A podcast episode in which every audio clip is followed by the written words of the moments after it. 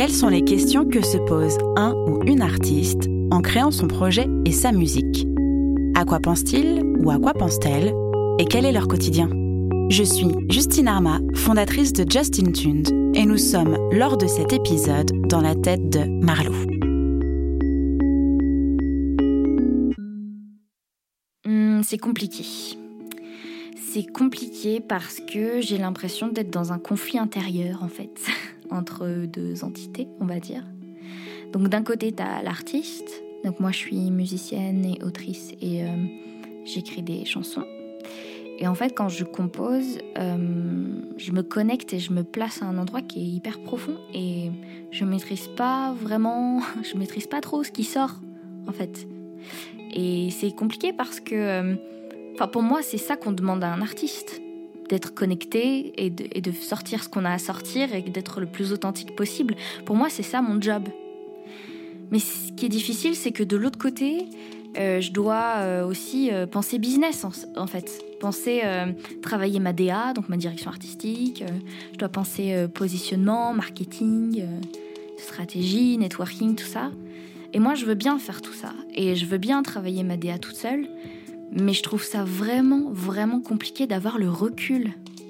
Comment, euh, comment je pourrais savoir, moi, ce qui me différencie en fait?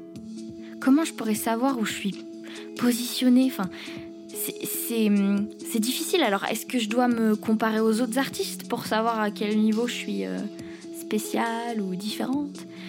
Et, ça, je l'ai fait, bien sûr. Moi, je fais tout ce qu'on me dit de faire en vrai. Hein. Mais, euh, je trouve que ça fait du mal de se comparer aux autres. Surtout comme. Euh, surtout quand, en fait, comme 90% des nanas qui sont artistes et comme, euh, comme beaucoup d'artistes en fait en général, euh, quand tu as des problèmes de confiance en toi et de légitimité, c'est difficile de se comparer aux autres. Et t'as vite fait de plonger dans une espèce de spirale de dépréciation, de doute tu peux partir en crise existentielle, avoir envie de tout arrêter et tout. Moi, ça m'arrive tous les deux mois à peu près. Donc c'est vraiment chaud. Mais il y a des jours où euh, j'ai une espèce de certitude absolue et euh, un amour super puissant pour la musique, mais genre dans l'entièreté du concept de ce qu'est la musique.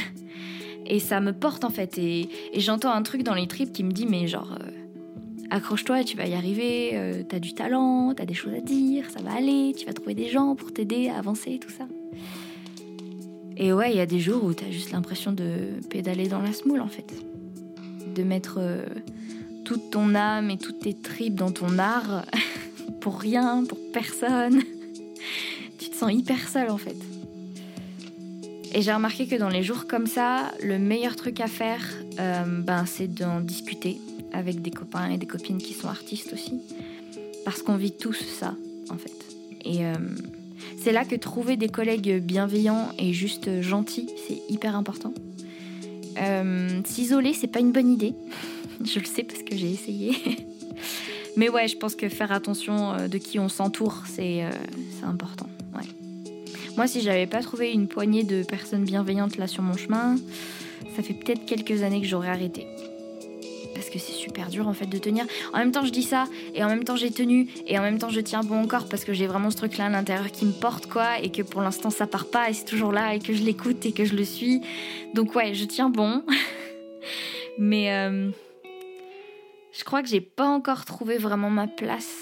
Mais euh, je sens qu'en tout cas, je crois que j'en ai jamais été aussi proche.